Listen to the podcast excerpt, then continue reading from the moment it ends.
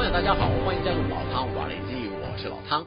俄乌战争中有一支布防在巴赫姆特战区的知名部队，它是乌克兰的第三突击旅。特殊的是，这支部队在社交平台上非常活跃，经常把实战影片公布上网，引起全球媒体和网友的关注。当然，很多人也不免好奇，为什么第三突击旅总是能掌握俄军在壕沟里的动态，然后精准出兵，给予致命一击？这就不得不说，第三突击旅花了多大心思，在构建完整的勤监侦系统，并且运用了多样化的手段来统合各单位的作战能力，同时也首度让国际媒体以记录的角度拍摄战情指挥中心如何运用这些手段，引导前线官兵执行收复巴赫姆特南部小镇安德里伊夫卡的战役全过程。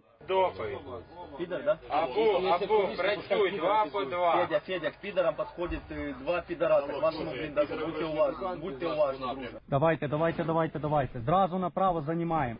Ти з краю справа, шабот, два метри лівіше ззаді. Швидше, пацани, швидше. 空中侦察的无人机为部队提供了明确的指示，等到官兵就定位，准备接敌。 Своя! Своє!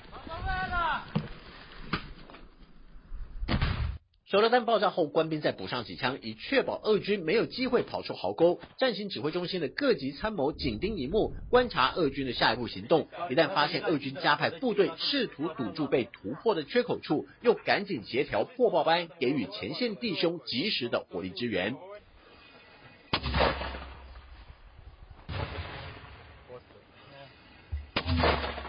第三突击旅的立体攻势也惹火了位居下风的俄军，立刻以猛烈的火力试图压制地面部队的推进。俄军朝第三突击旅的前进路线发射成串的子弹。身为进攻方的第三突击旅显然感受到俄军的顽抗，在保存有限弹药的情况下，突击旅官兵改采匍匐前进的方式，一面躲避俄军的还击，一面慢慢接近俄军阵地，要在近战武器的有效射程范围之内。一鼓作气端掉俄军这个据点，这种短兵相接的交战方式，对两方部队来说都会是一次生死存亡的考验。一名占据伞兵坑的第三突击旅士兵正在以火力压制俄军的回击，从后方过来的战友立刻跳进伞兵坑，加入同伴的压制行列。两名战友不间断的交互射击，就是不让俄军有机会反击。就在这个时候，第三突击旅官兵看到自家的无人机已经飞抵俄军据点的上空，这下乌克兰部队。占了上风，他们开始就地掩护，让无人机执行空中打击任务，准备一举歼灭负隅顽抗的俄军。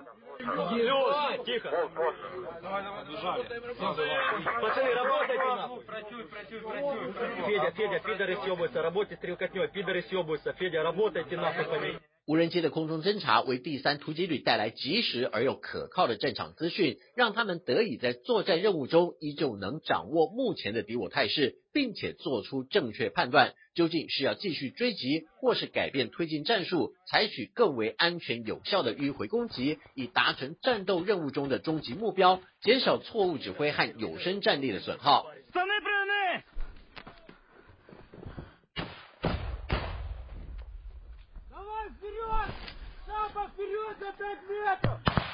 这是一次激烈的战斗。第三突击旅虽然收回了不少据点，但是在战斗中挂彩的人员也不在少数。他们乘坐装甲车先回到野战医院接受初步的治疗，伤势严重的官兵则是要转往后方接受更进一步的照顾。大批伤兵后送，意味着这支部队必须要接收部分新兵，以填补人员空缺。没有经过战争洗礼的新兵，声色和不安的表情全都写在脸上。即便一些风吹草动，也足以让他们不知所措，本能反应的趴在地上躲避他们以为的俄军炮击，但结果却是虚惊一场。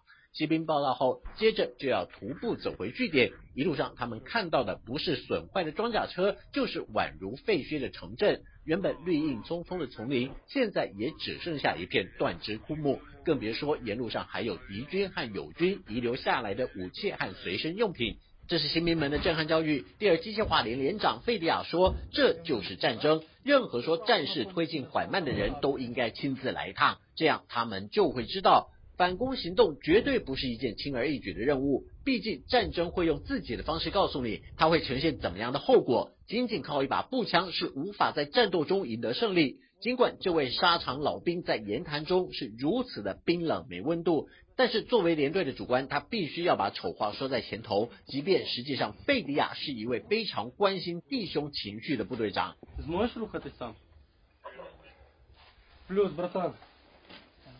Так, М-ка хай стоїть, потім заберу.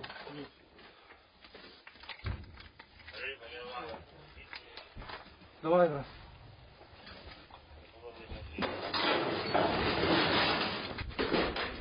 博古恩是费迪亚连上的一名士兵，但是看不见尽头的战争正在一点一点消磨博古恩的战斗意志。即便费迪亚把他转移到另一个相对更安全的据点驻守，但是博古恩却沮丧的坐在角落，双手掩面，似乎想忘记战场上带给他的不好记忆。这让费迪亚左右为难，因为他不能抛下自己的战友。几经思考，费迪亚决定要做一件事，希望能让博古恩重新振作起来。他把乌克兰国旗刺穿了几个洞，然后挂在一根木棍上，冒着战火还未完全停歇的空档，将这面国旗插在一座已然成为废墟的民宅上，并且摊开第三突击旅的战斗旗，宣布部队已经获得安德里伊夫卡战役的胜利。除了提振部队士气，也希望博古恩能重拾信心。毕竟，乌克兰的目标是要把入侵者赶出国土之外。这是第三突击旅在安德里伊夫卡战役中的真实记录。尽管这支部队并不是一支所向无敌、不会失败的作战单位，但是在这场战役中，乌克兰国防部宣称，第三突击旅不但团灭了俄军第七十二摩步旅，而且歼灭了包括一名情报官和三名营级干部在内的大多数官士兵。根据公开资料显示，第三突击旅的前身就是鼎鼎大名的雅速营。经过重新整编之后，这支部队承了过去骁勇善战的军风，也扩充了组织编装，也是第三突击旅能在巴赫姆特战场上不断取得战果的重要原因。好了，就到这里，我们下次见。想看最完整的新闻内容，记得下载 TVBS 新闻网 APP。